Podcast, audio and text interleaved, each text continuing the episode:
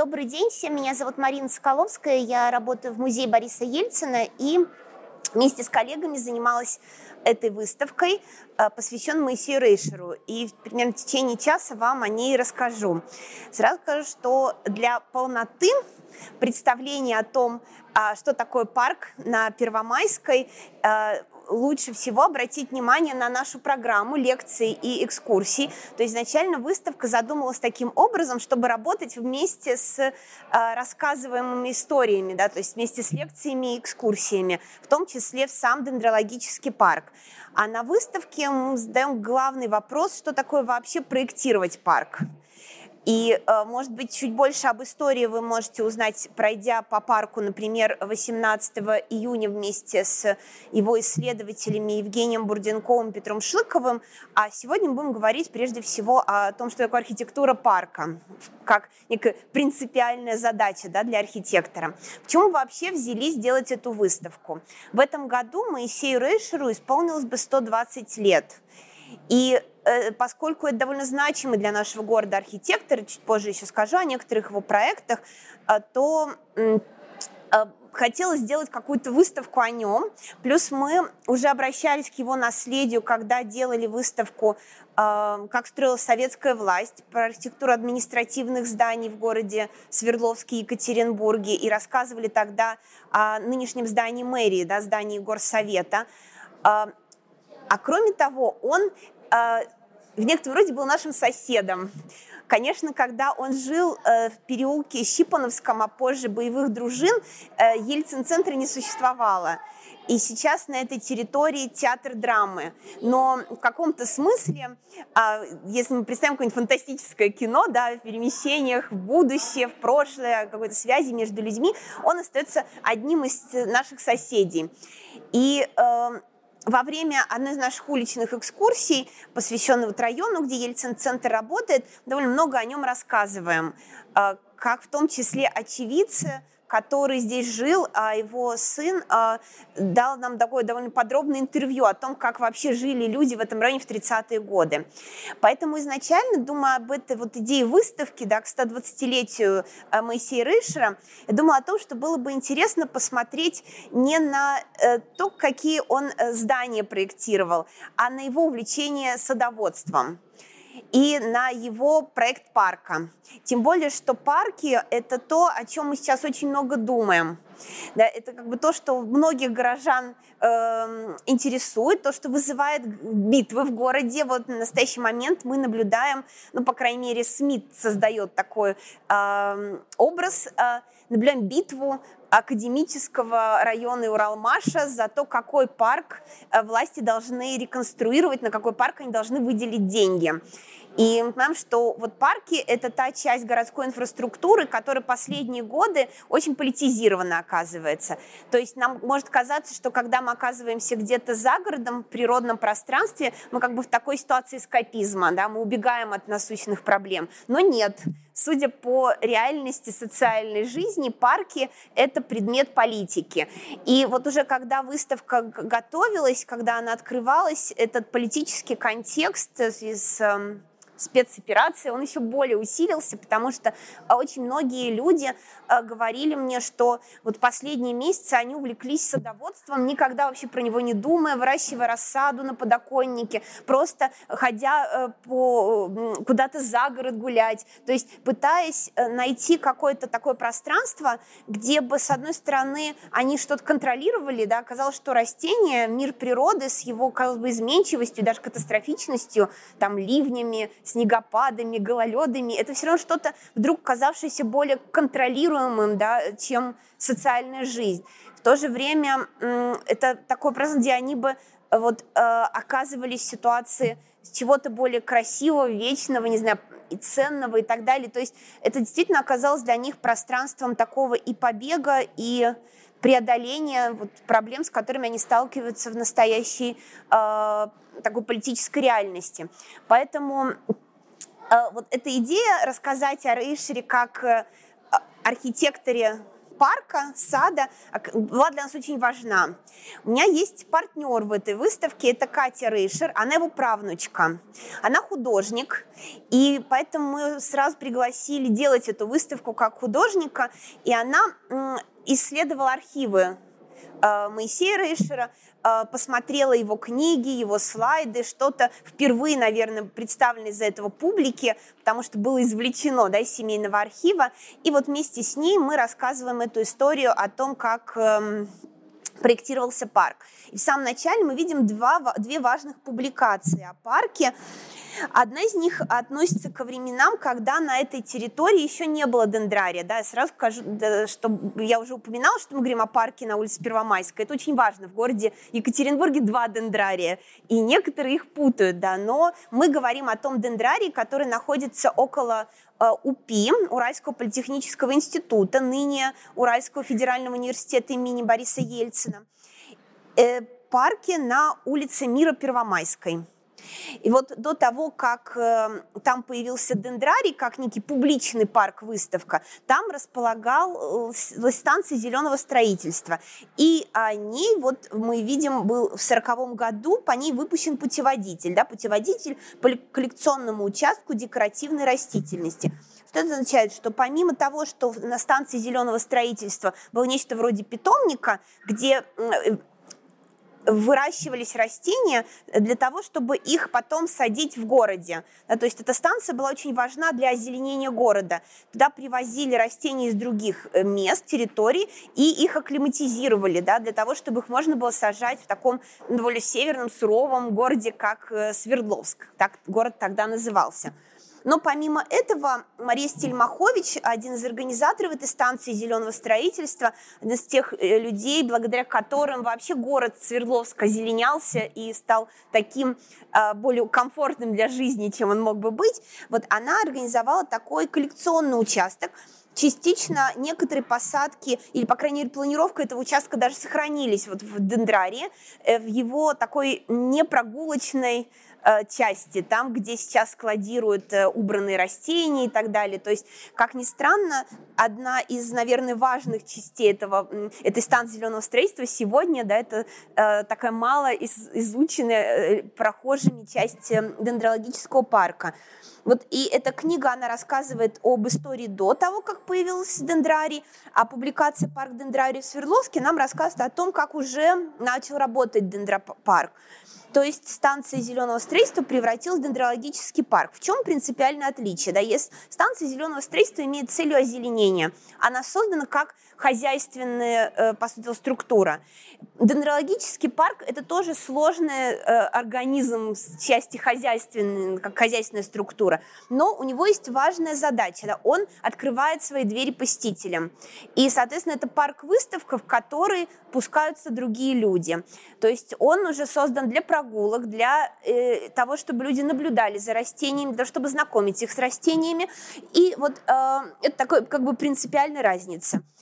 Соответственно, если в питомнике посадки были вот такими партерными, как в каком французском саду да, 17 века, то дендрологический парк, он по своему образу был уже таким, скорее, английским садом 18 века. Для него оказалось гораздо более важным организация видовых точек. То есть э, кое-что от э, времени станции зеленого строительства сохранилось, я об этом чуть позже скажу, но в целом э, главной задачей Рейшера да, оказалось создать парк, по которому было бы интересно гулять, который было бы интересно рассматривать. И вот он, получается, превращал что-то вроде огорода в такой парк, да, то есть э, где бы вы могли выбрать место сейчас для фотографирования, для рассматривания, для прогулок. Вот это такая принципиально важная задача. И потом вот этот вопрос, для кого этот парк, для кого эта территория, он станет одним из основных, потому что если посмотреть публикации о дендрологическом парке на улице Мира, Первомайской, то постоянно спрашивают, да, для кого парк? Люди хотят, чтобы он был для них чтобы там появлялись все новые от, в, э, входы в этот парк, чтобы можно было заходить со всех сторон, чтобы там появлялись скамейки, чтобы там появлялись детские площадки, чтобы там появлялись, наверное, даже некоторые хотят аттракционы.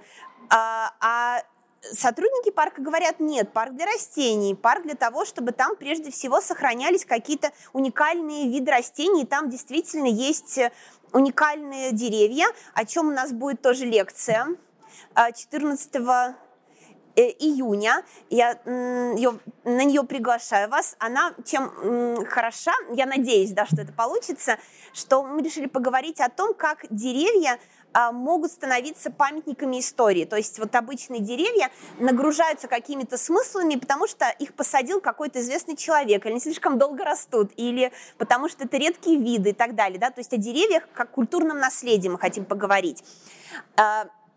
И э, вот этот конфликт между парком и посетителями, он как бы неизбывный. Большая часть статей посвящена вандализму посетителей. То есть парк открылся, и посетители все время там что-то ломают. И скамейки, и беседки, и э, деревья, и растения. Они выкапывают, э, разбрасывают, э, лезут за листьями через ограды и так далее. Да? И сотрудники все время это фиксируют, вплоть до того, что в архиве Дендрарии есть фотографии с надписями «Варварство». И там ты видишь вот эти фотографии с э, разрушенными посадками. А, то есть люди хотят парк как парк, как они понимают, такой, где бы они отдыхали, а им предлагают парк, который скорее про виды, впечатления, рассматривания, да, и вот таким образом этот парк уже десятилетиями живет, и сейчас оказывается, как я понимаю, тоже на пороге необходимой ему реконструкции или реставрации, то есть он э, нуждается в, как минимум в ремонтных работах, и снова актуализирует этот вопрос, да, какой парк мы хотим, почему вот парки, как я сказала в самом начале, становятся таким предметом политики, да, потому что мы не знаем, какой парк мы хотим. Помимо того, что от парков отгрызают застройщики часть территории часто, то мы видим, как э, парки не всегда это именно места природные, да, они все больше как бы урбанизируются. Дорожки закатываются, асфальт идут под плитку, все больше ставится каких-то аттракционов в парках. И вот этот выбор, он для этого парка тоже окажется очень значимым. Вот, э, во многом еще потому, что его статус дендрологический, парк-выставка. Так что вот эм, Первое, да, с чем мы, как бы, от чего мы отталкиваемся, что а, разговор о парках, он всегда политизированный, мож, ну или может быть таким предметом политики. И а, разговор о конкретно парке на улице Мира Первомайской, это вот разговор, который ставит вопрос, для кого парк? Для посетителей или для растений прежде всего? И к этим растениям приходят посетители. Очень актуально в эпоху, когда все стали говорить о равенстве да, людей, растений, животных и так далее. Давайте теперь поговорим об архитекторе чуть больше. Вообще Моисей Рейшер, конечно, известен не как архитектор дендрария. Я думаю, для многих это было вообще неожиданностью, что, во-первых, он проектировал дендропарк, а во-вторых, что у дендропарка вообще есть архитектор. Казалось бы, когда туда приходите, где постройки, да, то есть где э, архитектура, то есть там есть забор, и там есть несколько там теплиц, каких-то зданий, но никого не впечатляет эта архитектура. Там, например, есть туалет э, общественный, который много лет не работает, потому что его тоже, как сказала мне э, прежняя сотрудница парка, сломали посетители. Э, это такая как бы коробка, да, кирпичная, которая, когда ты смотришь на другие постройки Моисея Рейшера, как бы не воспринимать как архитектурный объект. Вот что такое архитектура парка? И здесь мы тоже не знакомим с какими-то его известными проектами, а знаком с его скорее нереализованными проектами, связанными вот с этой э, попыткой э, проектировать другие парковые пространства, будь то зоопарк или Центральный парк культуры духа имени Маяковского. Э, но я сперва скажу немного о том, что же он вообще проектировал, да, то, что мы знаем. Прежде всего, мы знаем его две постройки. Это Белая башня на Уралмаше, это самая его известная постройка, и это то, что создает его репутацию как архитектора, да, это такой архитектурный шедевр и для города Екатеринбурга, и в целом для э, советской архитектуры той поры. Но второе здание мы тоже хорошо знаем, это башня мэрии. Э, башня здания горсовета. Строго говоря, проектировал он ее не сам. Э, когда-то на территории, где сейчас э, находится мэрия, располагались торговые ряды. И в начале 30-х годов они были перестроены, там поставили здание горсовета в формах новейшей архитектуры. Такой архитектуры контор, да, то есть это, по сути дела, тоже такая, такой параллелепипед, прорезанный большими окнами. То, что мы могли бы назвать хоть конструктивизмом, хоть рационализмом, вот такая современная архитектура. Довольно скучная при этом, то есть это был не шедевр а, современной архитектуры. И в 30-е годы, когда э, репутация вот этой новейшей архитектуры оказалась под вопросом, да, когда стали говорить о необходимости возвращаться к классическому наследию, от архитектуры стали требовать больше репрезентативности, то для, в городе Свердловске, как и во многих других городах, стал вопрос о том, как уже построенное превратить в более красивое, да, как улучшить эту архитектуру, украсить ее.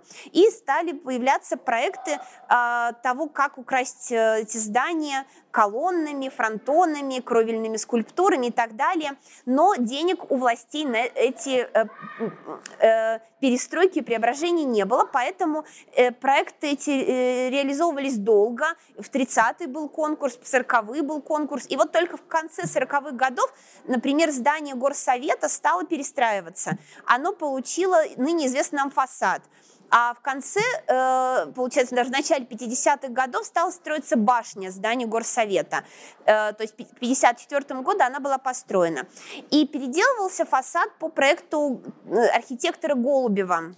Архитектор, который э, нам тоже известен как архитектор, строивший, например, ряд медицинских учреждений на площади коммунаров в формах новой архитектуры, да, затем он был главным архитектором э, города Свердловска, и вот, э, тем не менее, спроектировал такую башню горсовета. Но поскольку он умер в процессе строительства, то Моисей Рейшер осуществлял авторский надзор, плюс он разрабатывал рабочие чертежи. И, как это часто бывает, при Э, создание таких построек, он все равно должен был принимать какие-то важные решения, да, как, в том числе как архитектор. Поэтому его имя э, это имя такого соавтора этой башни. То есть, хотя он сам всегда говорил, что, конечно, башню проектировал Голубев, но э, и он внес свой вклад в то обли, облик и образ э, мэрии, который мы знаем сейчас. И чем еще важен этот образ? А, потому что наше здание горсовета стало напоминать такие европейские ратуши. И в целом площадь, особенно сейчас, когда там еще рыночек разбивается, да, она очень похожа стала на какую-то европейскую площадь. Это отмечали некоторые информанты, с которыми мы говорили с моей коллегой, когда делали выставку об административных зданиях. То есть этот момент вот такого ощущения себя перед э, ратушей, да, он оказался важен для тех, кто живет в Екатеринбурге и пытался как-то осмыслить вот архитектурный образ э, этого здания. То есть это две, две главных, наверное, ну, точнее, самых известных постройки Рейшера, но он много чего проектировал, и дом на Визбульваре, да, таких два дома на Визбульваре очень известных, и Э, завод Уралмаш, в конце концов, да, он приехал, э, родился он не здесь, он родился в городе Троицке, Челябинской области, учился в Томске на инженера-строителя, и в Екатеринбург, Свердловск уже тогда, он приехал в 27 году, а в 28 он стал работать э, сперва инженером, а затем архитектором как раз на Уралмаш строя, и был одним из трех главных архитекторов Уралмаша вместе с э, Аранским и Рыбачевским. И вместе с Рыбачевским они жили вот в районе, где сейчас расположен Ельцин-центр, э, в районе, где тогда не было ни одной современной постройки, а были просто старые особнячки с садами, огородами и разной живностью. То есть вот в таком, да, прекрасном, как тогда в 20-е годы говорили, мещанском мире он и проживал, а, э, попутно проектируя вот эту всю передовую новаторскую архитектуру. И поэтому для него, как человека всю жизнь прожившего в частных домах, да, хотя он тут вот, наверное, нас снимал, ему не принадлежал дом целиком, да, он снимал квартиру в доме. А, он, например, проектировал в том числе индивидуальные дома, но больше, конечно, известен другим домам. Даже дом, в котором я живу сейчас, а, атрибутируют Рейшеру, потому что он занимался его привязкой, это типовой дом, но он занимался его привязкой к местности. И, соответственно, в документах э, мой совершенно заурядный дом вдруг, ну вот, э, как выяснил мой коллега, приписывается тоже Рейшеру. То есть проектировал он много, и у него много и реализованных, и нереализованных проектов. И здесь мы показываем его нереализованные проекты, но почему? Да? Потому что они связаны вот с этим образом сада, к которому мы отсылаем всех на выставке. Вот э, два чертежа посвящены проекту зоопарков в Зеленой роще, там, где сегодня да, парк Зеленая роща. И это проект э, не реализованный, как вы знаете, наш зоопарк так и не стал, собственно, парком, да, он э, все время испытывает нехватку территории, это уникальный зоопарк, в котором есть двухэтажные вольеры, который просто такой символ плотности застройки в городе Екатеринбурге. Каждый раз ему подыскивали, то есть на протяжении 20 века ему подыскивали новую территорию, где бы, наконец, можно было создать именно зоологический сад, в пейзаже и рассматривали разные территории, и вот зеленую рощу, или, например, ту территорию, где сейчас находится а, парк при торговом центре Радуга парк, но каждый раз не хватало денег, чтобы создать такой полноценный зоологический сад. Но мы понимаем, что для Моисея Рейшера этот сюжет такого сада, да, он оказался интересным. Потом он проектировал также 30-е годы парк культуры и отдыха. Здесь, конечно, помимо, собственно, проектирования такого каскада лестниц, по сути дела, структуры ландшафта, да, которого мы видим, он как бы э, который он придает такой скелет, по сути дела, как бы его берет в тиски архитектуры, а, то есть он не оставляет в этом пространстве ничего случайного, да, вот, и а, очень жестко он проектирует этот парк, но основные его проектные решения, они касались разного рода павильонов, это разного рода киоски, читальни и так далее, то есть все-таки это такая архитектура малых форм, а, которая должна была населять этот парк, но, по всей видимости, на реализацию этих, этих идей, опять же, не было средств, и поэтому даже когда день деньги на парк эм, нашлись, мы видим, что он гораздо менее сложный да, архитектуры а, был застроен. И можно увидеть, помимо фотокопий, некоторые из э, этих эм, чертежей, они в оригиналах хранятся в Музее архитектуры и дизайна, но мы их показываем в копиях. А, но очень много, конечно, в коллекциях, в архивах хранится фотокопии чертежей, помимо, вот, которые мы также здесь показываем, но можно увидеть и э, его один оригинальный да, чертеж. Это все как раз в витрине э, документы из семейного архива, да, это из э, Музея архитектуры и дизайна. Ну, и вот еще на один проект хотела обратить внимание, на проект «Аград». То есть для Моисея Рейшера на рубеже 40-х, 50-х годов еще одним важным проектом, он и в анкетах это своих отмечал, была э, разработка оград для э, там Виз-бульвара, например, да, для ряд других территорий. И видим, что он э, модифицирует вот этот такой важный для екатеринбургских оград мотив бегущего колеса, э, вставляет сюда советскую символику, вазоны, то есть он делает такие сложные, да, в духе архитектуры той поры э, ограды с идеологическими символами. Вот мы видим и молоты, и снопы, и пшеницы, и звезды. Затем для дендрария он тоже будет разрабатывать э, входную группу, но гораздо менее сложную, наверное, по форме. А ограда дендрария в итоге это не оригинальная ограда, а все, как я поняла со слов сотрудников парка, сегменты ограды, как раз вот классический мотив бегущего колесо, чугунная ограда, она историческая, но это все перенесенное с улицы Ленина ограда, то есть это вторичное использование это, э, вот это, ограждение, то есть когда оно заменялось здесь в центре города на новое, вот э, то, что уже не использовалось, отдали дендропарку. И вот, э, получается, Моисей Рейш работал на Уралмаше, затем он работал в мастерской горсовета, работал вместе с главным архитектором города, затем в, он работал как бы в, как городской архитектор а, в Свердловск граждан проекте. А в 62-м он вышел на пенсию. И в 62 году открылся дендропарк. Проект дендрария появился чуть раньше у него, то есть он начал заниматься им раньше. Но основные как бы, усилия проекти, э, про, э, проектировщика да, это 60-е годы. То есть он занимался этим проектом уже в основном на пенсии. Это тоже очень важный момент, да, то есть вот эти проекты ему заказывали, но они не были реализованы, а проект Дендрария, по всей видимости, ему никто не заказывал. Как мы предполагаем, на основе того, что рассказывала семья, и рассказывали некоторые сотрудники дендропарка.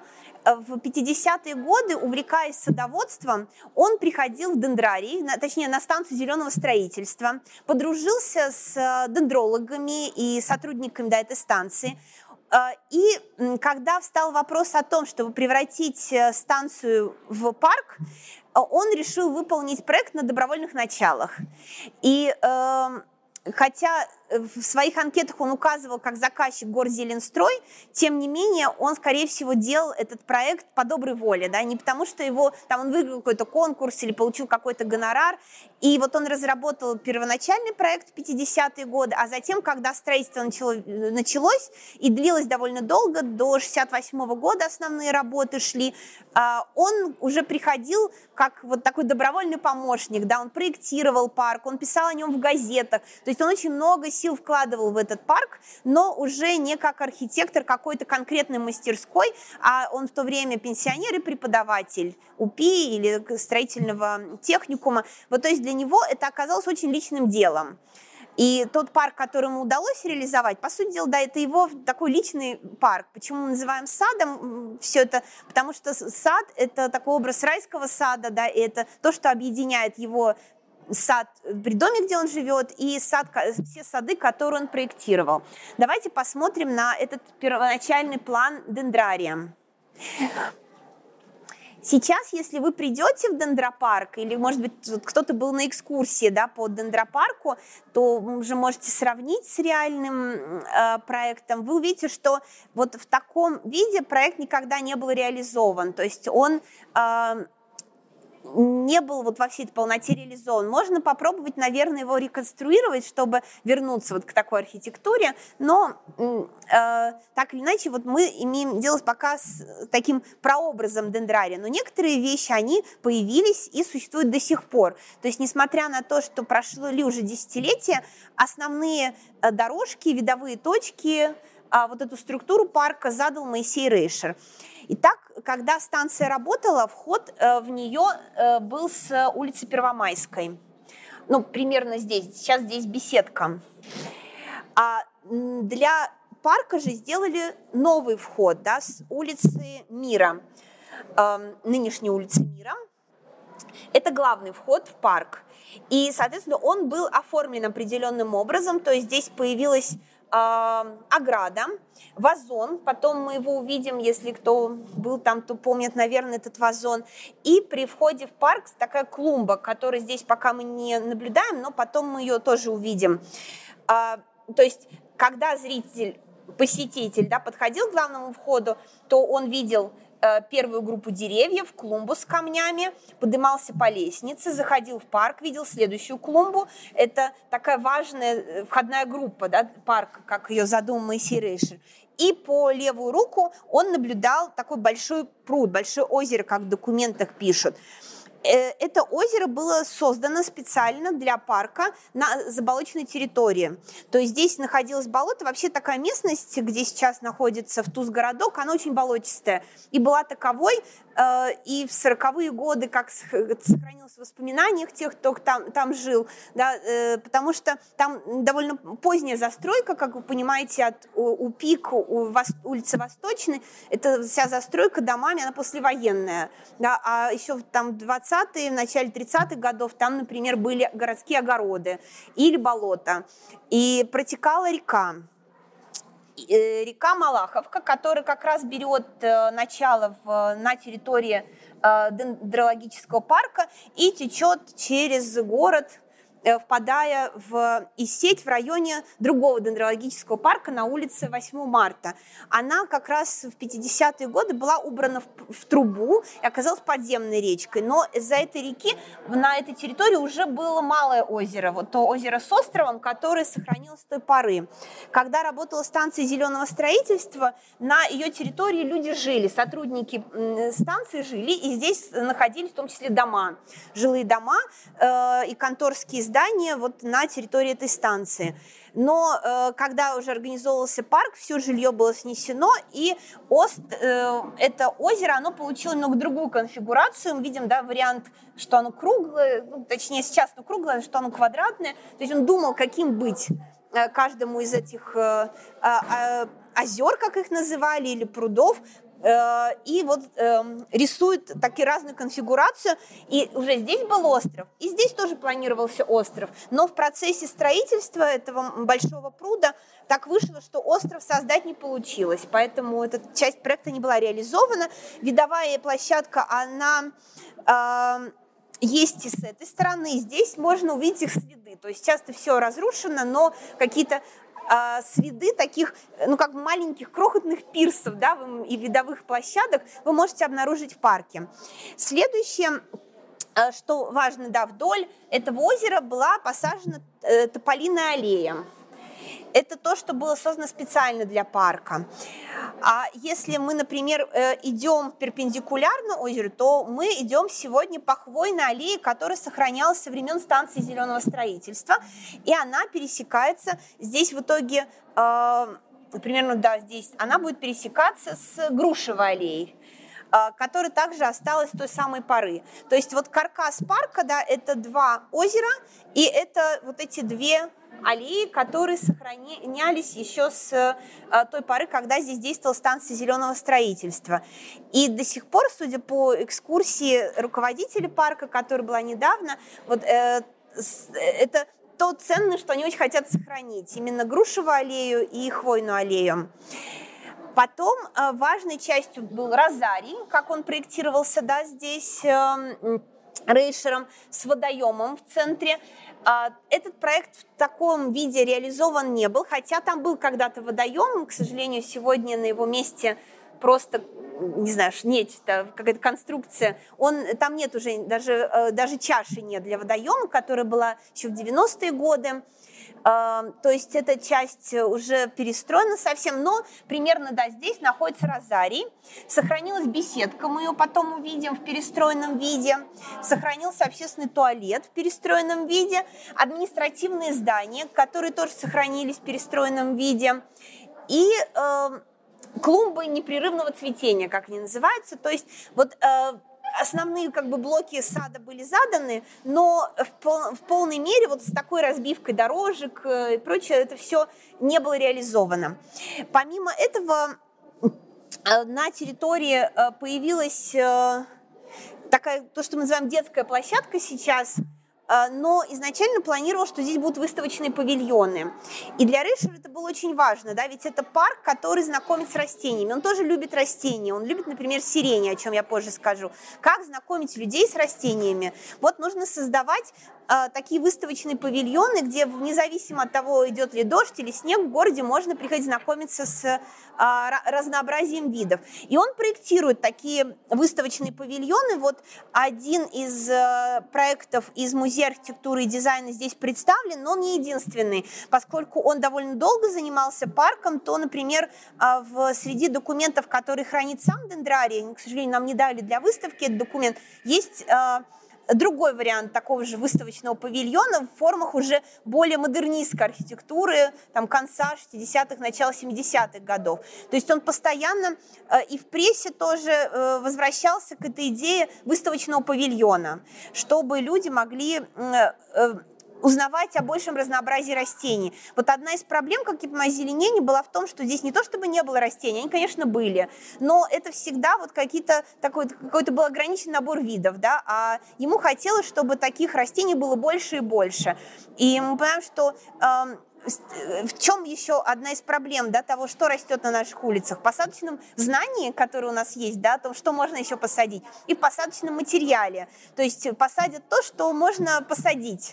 Как бы если у вас саженцев нет или семян нет, то довольно сложно вырастить эти растения. Вот для него дендрарий, он должен был вызывать у людей желание а, узнать о каких новых растениях и раздобыть этот посадочный материал. Но ни один из выставочных павильонов уже не был реализован, а, хотя это было важной частью парка для него. И вот в следующем разделе мы можем увидеть эм, фотографии, они происходят из э, трех источников. Это слайды Моисея Рейшера, он сам фотографировал, э, и его слайды сохранились в семье, вот в частности, эта фотография. Э, скорее всего, точнее, конечно, сложно сказать, когда в семье хранятся слайды, кто точно автор, да, но можно предположить, что, скорее всего, он сам и фотографировал эти слайды. А, это архив Дендрария, такие черно-белые снимки. И это современные фотографии Екатерины Светловой, которая уже специально для нас фотографировала парк, чтобы показать, в каком виде сегодня вот все те важные видовые точки, заданные проектом Рейшера, сохранились. И как раз на, старых, на старом слайде мы можем увидеть входную группу. Сегодня эти э, деревья выросли, и камни, их уже гораздо меньше, к сожалению, они не бросается так глаза, да, но для нас этот сюжет важен. Он, он отсылает к такой уральскости этого пейзажа, и потом мы увидим акварели, а, которые он делал, например, в лесу, где он э, как раз обращал внимание на камни, хвойные деревья, то есть, видимо, он вот этот э, пейзаж лесной, да, пытался в парковую архитектуру тоже преобразовать и воспроизвести. И для него было важно, чтобы э, здесь всегда были низкорастущие растения. Сегодня, если вы придете к парку, вы увидите, что по краям там, по-моему, спирея посажена, то есть э, совершенно иначе выглядит эта входная группа, и это даже создавало я такой, э, как, ну не конфликт, а несогласие, да, которые более старые сотрудники парка выражали более молодым сотрудникам парка, что они нарушили вот эту заданную Рейшером структуру посадок. То есть низкорослые растения, среди которых выделяются камни и группа из трех деревьев, а на, э, в другой клумбе там такие э, два тополя растут. Все эти деревья уже выросли, они выглядят иначе, но и структура клумбы теперь другая. Также мы видим вазон, который до сих пор сохраняется, это единственный такой как кажется, сегодня уникальный элемент декора этого парка, но потом на территории э, уже парка, территории, которая сегодня воспринимается как, дет, как детская площадка, там можно обнаружить вазоны более поздние, то есть этот скорее еще сделан такой традицией 50-х годов, да, а там есть вазоны 60-х годов, которые тоже сохранились, но в более руинированном состоянии, а этот поддерживается и даже раскрашивается, подкрашивается, хотя изначально проект не предполагал такой раскраски. Ну, вот можем на разных слайдах да, посмотреть, как это выглядит, а, в том числе, как, как выглядит сегодня. Интересно еще, что у нас разные фотографии есть, да, и вот э, э, они не всегда э, со, со, соединены таким образом, чтобы это было одно место. Это просто история про репрезентативность да, правил или, например, выставки, которые там проводились, или про то, что та клумба, которая э, встречала посетителя, когда он заходил в парк по лестнице, она довольно скоро стала использоваться как экран с посланиями, то есть растения стали высаживать в форме каких-то дат, как это любят очень делать да, в э, советских парках и в российских парках. Я не знаю, к сожалению, про западные, какие-нибудь восточные парки, насколько там это популярно, а в нашей традиции традиция, это очень популярно, вот использовать э, такие клумбы как послание каким-то датам прежде всего. Вот мы видим этот большой пруд. Сегодня здесь живут утки, наверное, почти постоянно, а для парка в его ранние годы, вот, например, в 70-е годы, а, появление уточек это было задачей э, специальной, потому что, как говорят, раньше утки не оставались зимовать в городе э, Екатеринбурге. Это такая, скорее, тенденция недавней поры. Их специально заселяли. В большом пруду должны были жить лебеди, но этого не получилось. То есть у, у в программе парка была и программа по тому, какие суще... живые существа, птицы, например, должны там жить, но не все получилось. И, конечно, вот когда мы смотрим на Большой пруд, мы видим э, рогоз, который мы еще увидим здесь на выставке, да, в сухом виде, и мы видим некоторые ивы. Это, эти снимки делались осенью, уже когда э, листва желтеет, да, но вот эти ивы, я помню еще во времена моего детства, были самыми важными, определявшими вот красоту э, этого парка деревьями, да. И для многих, я думаю, вот это одни из самых известных деревьев, если вы бывали в этом парке, но сейчас они, к сожалению, погибли в силу разных причин, потому что э, парк в этой части становится все чаще заболоченным, а ива, это, как оказалось, вовсе не то дерево, которое прям обожает э, воду. Плюс посетители, как говорят, разрушают эти деревья, они вытаптывают почву, они любят ложиться на стволы и фотографироваться, это травмирует деревья. Но и век ив тоже не такой уж долгий, то есть им уже много-много было лет, и, к сожалению, вот к этому году мы утратили, да, вот два, две эти, то есть там что-то осталось, но в целом мы утратили вот тот классический вид, да, большого Э, пруда, который был раньше. То есть парк, он меняется так или иначе. Для дендрария важно, как я понимаю, чтобы там, где было, например, определено, что будет расти, будет расти сосна, вот где-то там же, э, когда происходит замена дерева, росла сосна. А, но это иногда сложно очень сделать, да, особенно когда мы привыкаем, что, например, дерево имеет определенную форму, оно уже взрослое, то есть оно не, как бы не маленькое, да, и нам кажется ну, сложным привыкнуть к новому парку, к этой вот перемене в парке. А вот он сейчас в таком состоянии, когда все эти деревья начинают стареть, и ставит вопрос, а, как, как, как этот парк реконструировать, не в части архитектурной, а в части именно дендрологической. Вот, собственно, та беседка, которую проектировал Моисей Рейшер. Видите, что она сделана в формах уже не архитектуры 50-х, а скорее архитектуры а, рубежа 60-х, 70-х годов. Но сегодня она тоже не сохранилась в таком виде, как здесь, а, поскольку она обложена керамической плиткой по воле Эм, не сотрудников парка. Она, она разрушалась, и любители парка решили, что они своими силами беседку восстановят. А, это вызывает тоже напряжение, так понимаю, между руководством парка и публикой, поскольку снова стоит вопрос, для кого парк, да, и кто тут может распоряжаться. Чуть позже мы увидим, как это выглядит, как выглядит беседка сейчас. Вот, ну вот мы видим черемухи маг, которые здесь одни из первых вообще появились именно на территории станции зеленого строительства, прежде чем и появились в некоторых районах Екатеринбурга. А, Свердловска. И мы видим, конечно, вот клумбу, то, что называется клумбы непрерывного цветения, имеется в виду, что в тот момент, когда снег сходит, здесь зацветают э, растения, и беспрерывно сотрудники парка высаживают все новые и новые растения, которые каждый, беспрерывно цветут. Так что, когда вы в парк не пришли, там все время цветут какие-то растения. А, вот перед нами, собственно, хвойная аллея, и э, прекрасная грушевая аллея на старой фотографии и на новой фотографии осенью и весной видим, да, и э, видим, например, как меняется, да, эти, менялась та аллея, э, здесь скамейки, и, и люди сидят на этих скамейках, сейчас это скорее почти лесопарк такой, если посмотреть на фотографии. То есть э, парк кажется таким э, совсем необустроенным в некоторых частях. Вот. Еще одно уникальное дерево, плакучая рябина, которое сейчас стоит за гигантским забором металлическим, потому что тоже э, на нее постоянно взбираются посетители, вот-вот ее, ее уже частично сломали, вот-вот ее сломают, и она тоже может погибнуть. Поэтому это дерево стали охранять.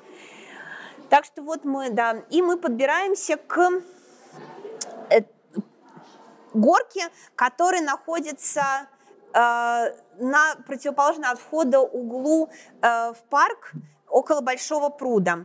Собственно, сама горка появилась, когда, я так понимаю, осушали болото и вынимали землю.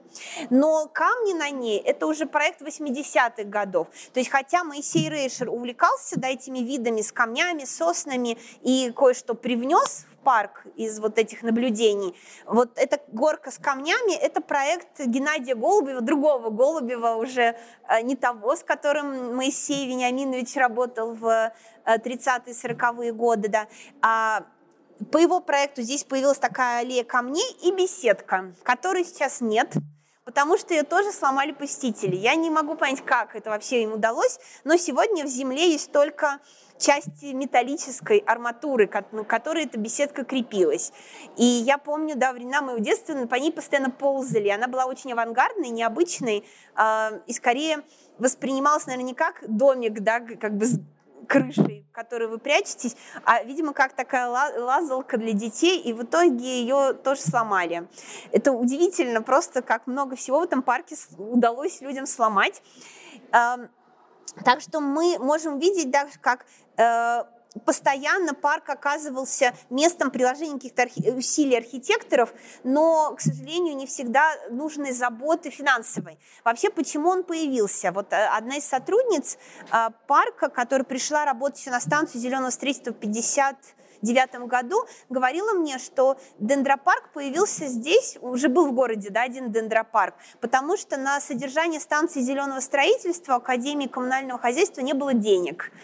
И э, Дендропарк на 8 марта реш... Э, сказал, что он выделит деньги на реконструкцию и возьмет под свою крылышко этот парк. То есть в некотором роде это воля случая. Да, денег не было, и поэтому одна организация хотела избавиться от э, своих активов, да, а другая взяла, взяла себе. И вот эта нехватка финансирования тоже, как, как и такой вандализм посетителей, тоже то, что, как, как бывает такая теория наезженной колеи, знаете, да, все время преследует этот парк. Можно увидеть, как строился парк, э, в начале 60-х годов. Вот в 62-м он открылся для посетителей, и посетители благами парка уже пользуются, да, уже озеро вырыто, вот они купаются, например, что совершенно кажется сегодня удивительным. Но попутно идет э, строительство парка, да, клумб, входных групп и так далее. То есть мы видим, что на множестве фотографий это люди уже как бы гуляют здесь, да, а парк еще не обустроен до конца. И э, здесь я бы хотела сказать, хотя это фотографии строительства, вот все-таки ответить на вопрос, который я задала вначале. Что такое архитектура парка? Вот мы э, можем там обнаружить постройки, мы видим на каких-то фотографиях, да, вдали постройки административные, беседки, теплицы и так далее. Но прежде всего архитектура парка – это архитектура впечатлений. Это то, как архитектор проектирует ход посетителя внутри парка. И в этом смысле дорожки могут быть не асфальтированными, а просто натоптанными. Да? А, там может вообще не быть никаких сооружений. Но архитектор, он задает вот эти точки, как бы, когда мы где-то останавливаемся, и нам открывается а, аллея, а нам открывается пруд. То есть мы постоянно сталкиваемся с каким-то впечатлением. Задается оно массой деревьев, а, группой кустарников, не знаю, там, э, шириной клумб и так далее. То есть вот а, по сути дела, парк – это архитектурное да, сооружение, в котором а, архитектура эфемерна, и архитектор, он работает с массой ритмом вот растительного материала, да, такого, казалось бы, не строительного в чистом виде. И вот это очень важно что когда мы говорим, соответственно, и о реконструкции парка, о перестройке парка, тоже должны говорить вот о сохранении это, это первой задачи, да, что парк — это, прежде всего, место, где мы гуляем и сталкиваемся с природой. И м- при реконструкции мы снова должны э, увидеть, как проектируются наши впечатления. Вот это очень важно, да. И здесь вот мы видим, да, в процессе рекон... создания парка люди путешествуют по нему, ходят по нему, они видят, как деревья высажены, как они будут подрастать, они наблюдают за этим парком, как он меняется, и это гораздо важнее, чем, собственно, вот так как бы то, что мы ждем от, э, от парка, когда думаем о каких-то дворцовых парках, да, с каскадами фонтанов, там о проекте, можем сравнить с проектом Центрального парка имени Маяковского, который тоже да, Рейшер делал, но который не был реализован, где впечатления задавались э, такой именно архитектурой э, классического понимания. Вот здесь э, все иначе, да, здесь э, это именно проектирование такого сада как место с растением прежде всего а не э, место, где человек сталкивается с павильонами, э, лестницами, фонтанами и так далее. Мы можем где посмотреть, э, что они не такие глубокие. Я не думаю, что глубже, чем сейчас. Человек, скорее всего, стоит, и ему по пояс воды. Это вполне, да, вот глубина этого водоема мы можем видеть, что здесь еще деревянная ограда, и она, кажется, еще, она была, да, деревянная изначально, еще не целиком зам, замкнувшаяся, то есть э, это не было таким строгим местом, куда там нельзя было зайти, а потом эм, Раньше же люди купались везде, и вот в нашем центральном пруду, и большой был пляж, он до сих, до сих пор есть на визе, но там просто толпы купающихся, судя по фотографиям, то есть вода, думаю, была грязной, но людей это не останавливало. Во-первых, степень загрязнения воды, как в случае с радиацией, она не очевидна. То есть нефть по людям, наверное, не стекала. Вода грязная сегодня, когда мы говорим это, мы же имеем в виду, что в ней есть какие-то микроорганизмы, да, какие-то металлы, то, что иногда глаз не видит. И по всей да, поэтому они просто не знали, что вода настолько грязная, мне кажется, что купаться нельзя.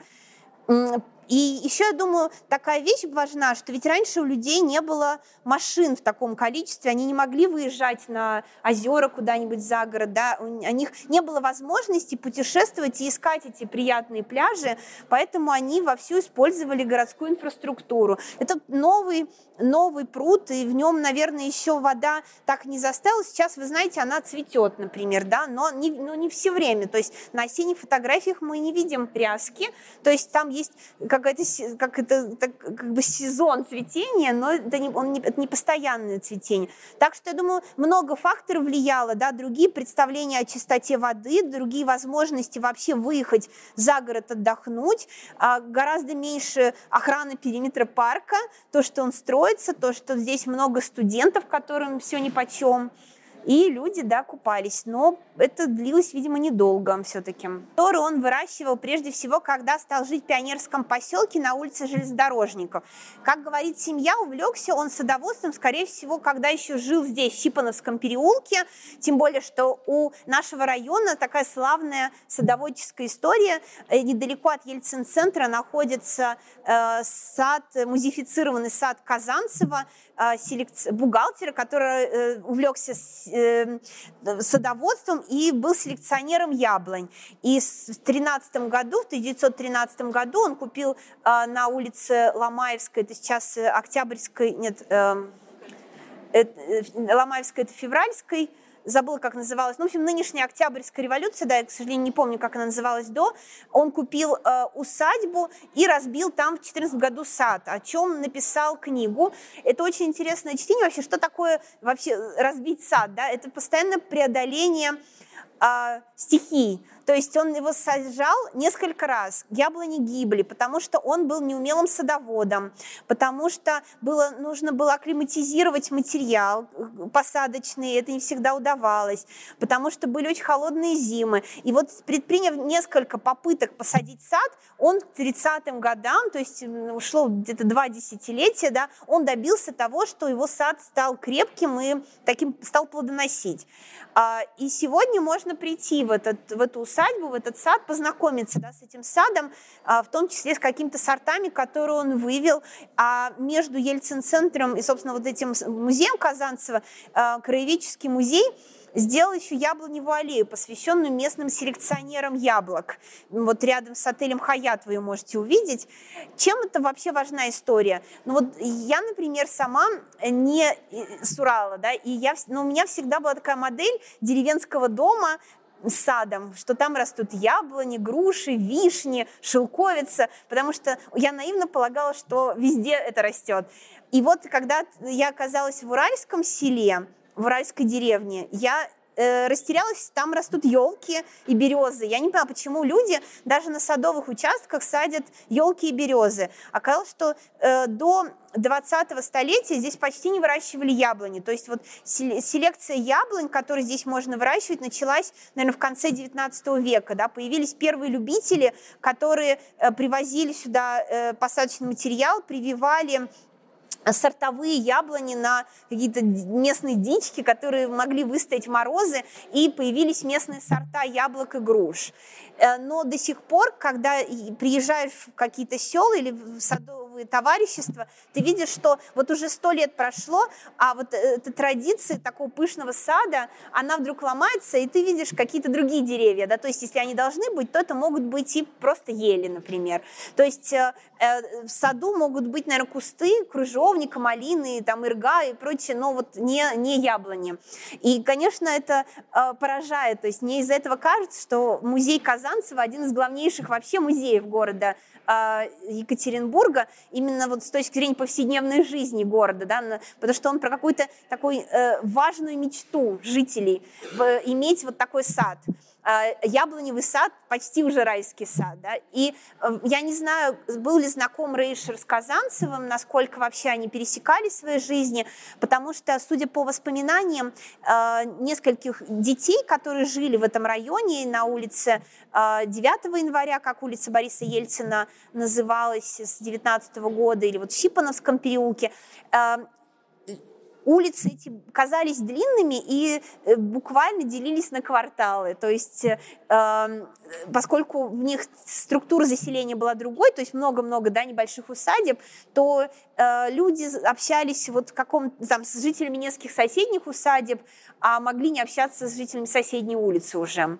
А нам кажется, что раз это все частная застройка, то почти как деревня, да, все друг с другом знакомы. То есть я не знаю, к сожалению, были ли они знакомы, но, возможно, и были, да, потому что это все равно Эм, важная часть такой культурной истории города, плюс Казанцев писал книги. И вот чем интересна его книжка, когда ты ее читаешь, например, он употребляет слово облепиха и делает примечание, что такое облепиха. То есть сегодня это растение кажется очень привычным. Но мы пьем облепиховый морс, и я не знаю, многие, э, наверное, высаживают э, на участках облепиху. Для 30-х годов облепиха растение, Э, о смысле которого стоит сказать детям в детской книжке, сделать примечание. Оно не настолько известно здесь, на Урале, чтобы вот просто употребить это слово. Так что мы видим, что сам набор растений, да, которые тогда могли расти в саду, был другим. И вот эм, Моисей Вениаминович, он садоводством, да, скорее всего, здесь увлекся, а уж когда у него появился свой собственный дом с садом, он развернулся в полную силу, и в его библиотеке огромная коллекция книг, связанных с садоводством, очень разных, включая, например, а, книгу про гидро э, понику растений, то, что сегодня кажется совершенно новаторской да, технологией, но это старая книжка, и вот он интересовался самыми разными приемами выращивания растений, в том числе Э, вот гидропоникой. И э, еще про книги я чуть позже скажу. Помимо э, книг из домашней библиотеки среди листовых техник сохранились листья, которые, возможно, э, он еще вложил в эти книжки, мы не знаем, да, они просто были обнаружены в этих книгах. Э, мы представляем такой наш гербарий растений, которые росли в прошлом году в дендрологическом парке. А, он такой не очень умелый, не как эти профессиональные гербарии, но эм, просто показывает, это важная такая часть выставки, что в ней может быть чуть меньше науки, вот такого разбора да, всего по полочкам, сколько очень хотелось передать вот этот образ сада и вот этих садоводческих практик а, с разных сторон. Да. Это и выращивание растений, селекция растений, это коллекционирование растений, это собирание каких-то э, документов, прогулок по парку. То есть это такое переживание э, именно парка с разных сторон. Он изображал его на акварелях и довольно много снимал. Конечно, здесь э, в центре внимания не дом, а сирени. Э, вот сегодня сирень тоже кажется таким распространенным растением. Идешь по городу, она везде зацветает – и есть у Ельцин-центра сирень, и в окрестностях, то есть ее очень много. Но, как говорят, одно время ее здесь очень не любили, те, кто отвечал за озеленение, и в 50-е годы сирень была в диковинку. И как раз стала распространяться, в том числе благодаря усилиям Рейшера. Он увлекся коллекционированием сиреней, закупал э, материал в Москве, он ездил к такому известному тогда селекционеру Колесникову, и у него покупал саженцы, высаживал в своем саду, и, возможно, именно интерес к сиреням привел его на станцию э, зеленого строительства. И сейчас, если придет, то там вокруг Розария, э, там по-прежнему да, существует Розарий, э, тоже есть такой э, как бы по кругу ряд сиреней разных видов. Э, некоторые из которых, вероятно, попали туда благодаря Рейшеру и там могут расти. Э, из таких известных сортов, которые были у него в саду, это, например, красавица Москвы, и он есть и около Ельцин-центра. Сейчас сирень зацветет, и можно будет его поискать. То есть э, это сорт, который как раз был выведен Колесниковым, и э, был очень популярен, его как бы очень любят с того, называя его, как наш, например, садовник Ельцин-центра, называет его шедевром среди сиреней, так что его можно будет найти и посмотреть. И рядом с этой историей про сирени и дом мы видим некоторые документы, из частного архива, архива семьи. И здесь самое интересное, наверное, это проекты дачи, которые он проектировал, Моисей Вениаминович проектировал для своего зятя. Тот получил участок, и нужно было вот спроектировать дом. Вообще э, дачи э, это тоже такая важная часть русского образа жизни, но э, для Урала еще очень важна идея вот этих шестисоток, да, своего сада, э, который появился после войны, когда рабочие Уралмаша стали э, получать участки в коллективных садах, и эта практика потом распространилась на весь Советский Союз. То есть она такая уральская. И э, вплоть того, что журнал «Огонек» писал в свое время, да, вот профессор из Киева на своем участке, там занимается растениями, э, как, э, я не помню точную формулировку, ну, такому по почину рабочих ур, с Урала.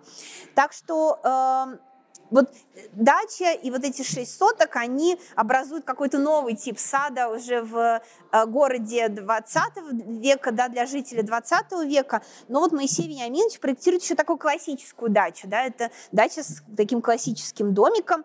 К сожалению, когда его э, наследники продали эту дачу несколько лет назад, новые владельцы весь декор э, убрали, и по сути дела, этот дом не сохранили, хотя могли. То есть я так понимаю, что ничто не мешало.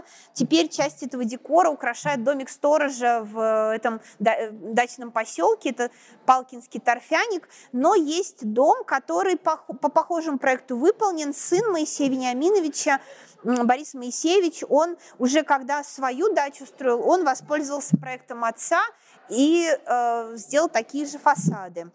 Но вот исходно та дача, которую проектировал сам Рейшер, она не сохранилась. Вот здесь мы видим его, с, э, Моисея Вениаминовича, с внучкой Татьяны Борисовны, которая, собственно, является хранителем этого архива сейчас, а, с его братом Рафаилом.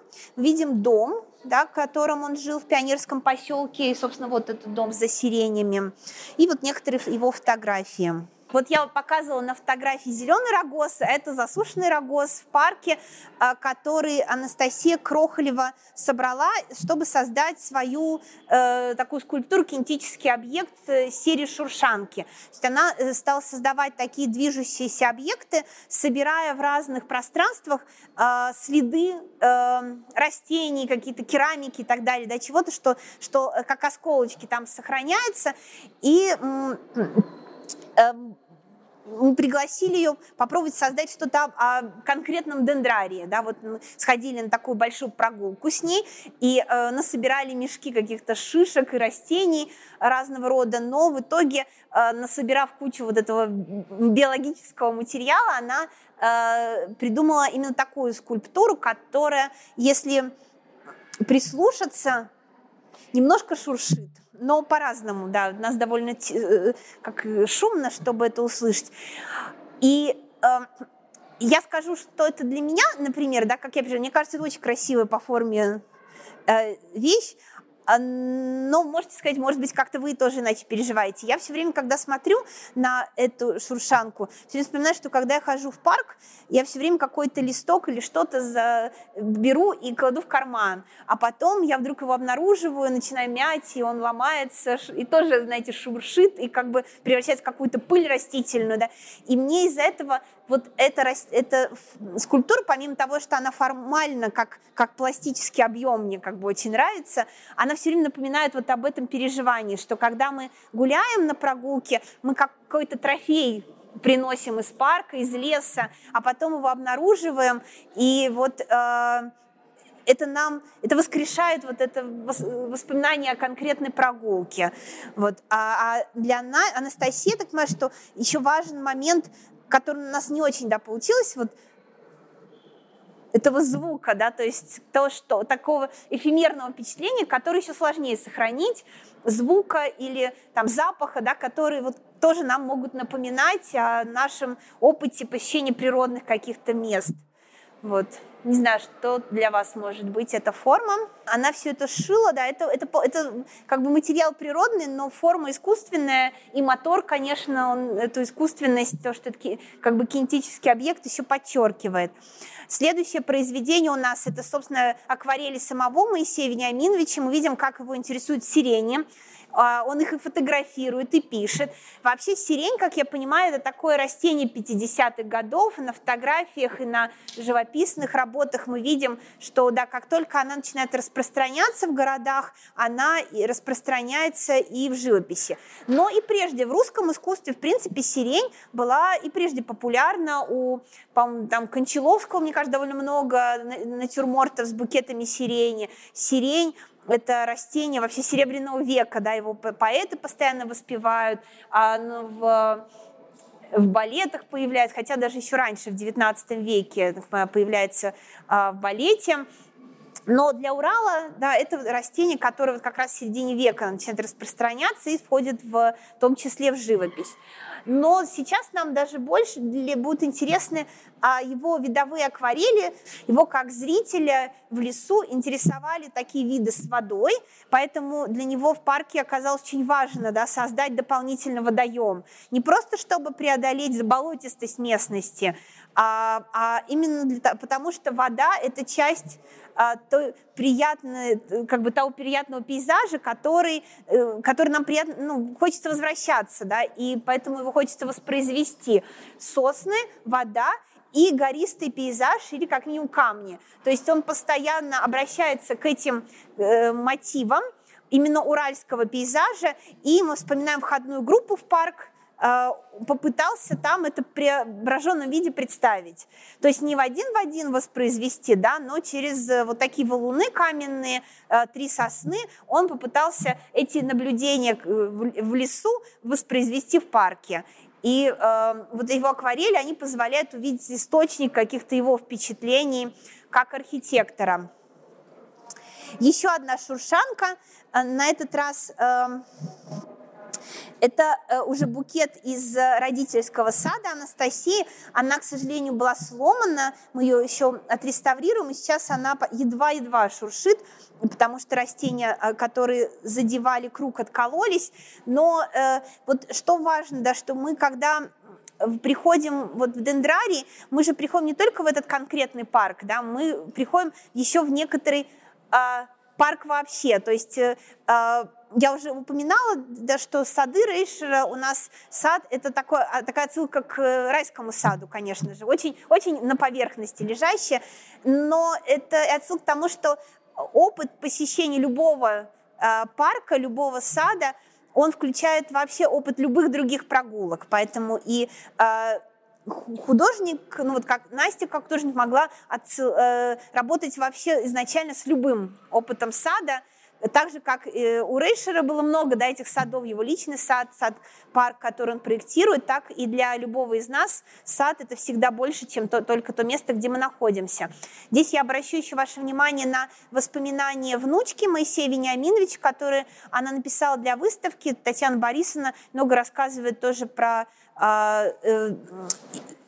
сад э, в пионерском поселке, о том, какие растения там росли, о том, какую роль проектирование дендрария занимало в жизни ее дедушки. Здесь э, витрина чем интересна, что в ряде журналов мы можем узнать в том числе о э, Свердловском обществе садоводов и о приусадебном садоводстве, да, о том, что было важно для Рейшера и важно сегодня для краеведов, потому что эта история, хотя а, мы все видим вокруг вот эти коллективные сады, оказалась не такой же исследованной, осмысленной. Например, в Перми во время пандемии Музей современного искусства а, попытался создавать даже экскурсии по коллективным садам, как-то рассказывать о них как о явлении культуры. Я надеюсь, что у нас тоже появится какое-то исследование и экономики такого хозяйства, да, приусадебного, и истории коллективного сада с особенностями его архитектуры, образа жизни и так далее. Вот как исследуют дачи э, где-нибудь под Петербургом да, на рубеже 19-20 веков, так можно было бы исследовать и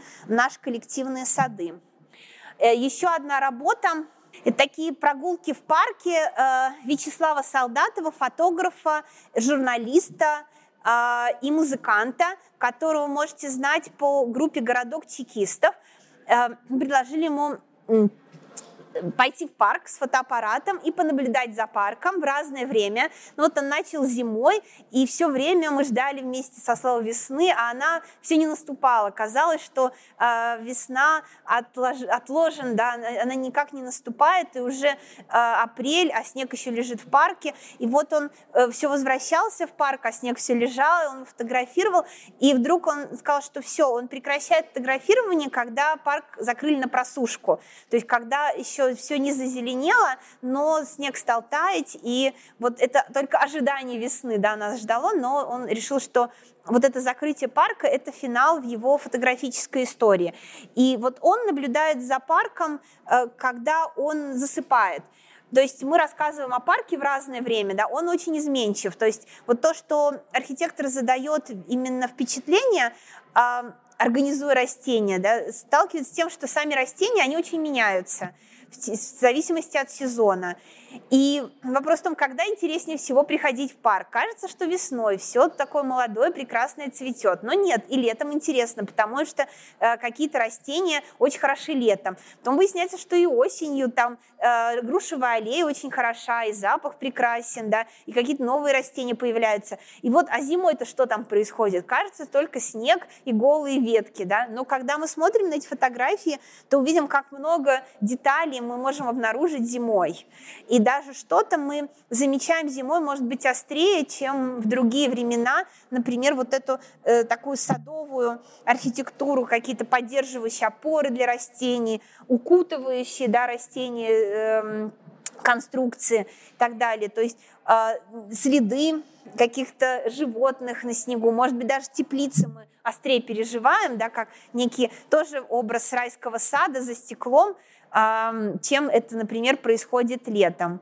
И, наконец, след... последний наш объект, э, который тоже является вроде и художественным, и практическим. Мы думали, как вообще вот передать эту эти впечатления о парке. Да? Вот у нас есть наблюдатель в парке, как Слава, у нас есть человек, собирающий артефакты и пытающийся вот ухватить эту эфемерность впечатления в кинетических объектах, Анастасия Крохолева. И мы подумали, что вот еще что мы можем сделать? А, общественный огород. Сегодня об этом тоже много говорят, потому что не все имеют возможность или желание э, держать 6, 10, 20 соток, а, но могут увлекаться растениями. И вот огород на подоконнике, огород на балконе, да, это становится чем-то очень популярным сегодня. И вообще городской пейзаж очень сильно преображается сегодня фитолампами, которые создают новую какую-то структуру как бы городского света и влияют да, на, на то, как мы вообще воспринимаем городской пейзаж.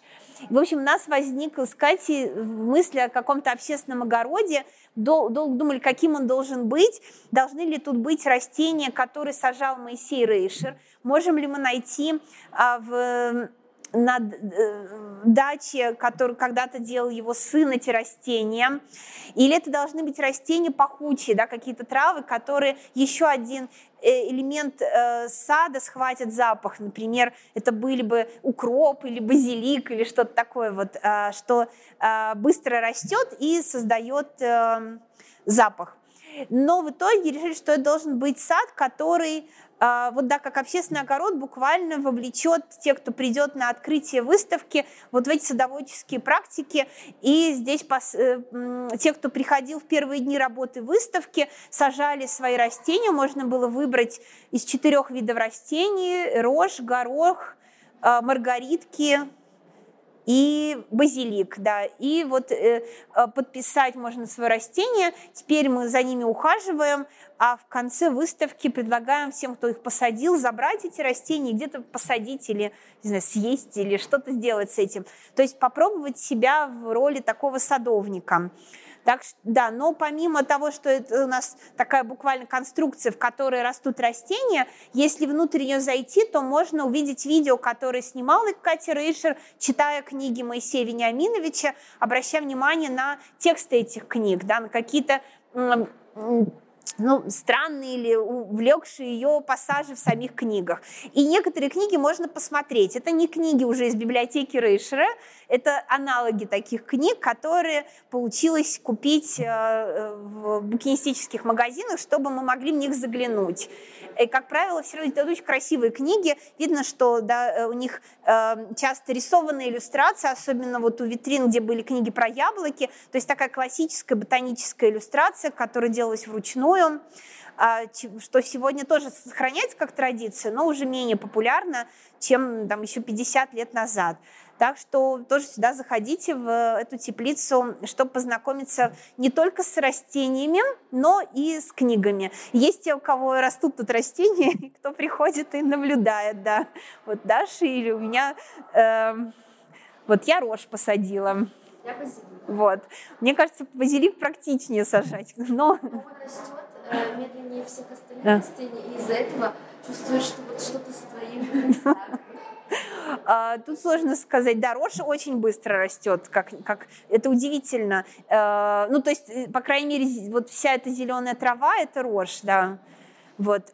Потом, наверное, до зерна, до стадии зерна она растет, конечно, медленнее, чем базилик до стадии попадания в пасту, но э, э, тем не менее, да, это очень эффектно рожь растет. Вот. Э, на этом, наверное, все. Если у вас есть какие-то вопросы или впечатления, то тоже можете сказать.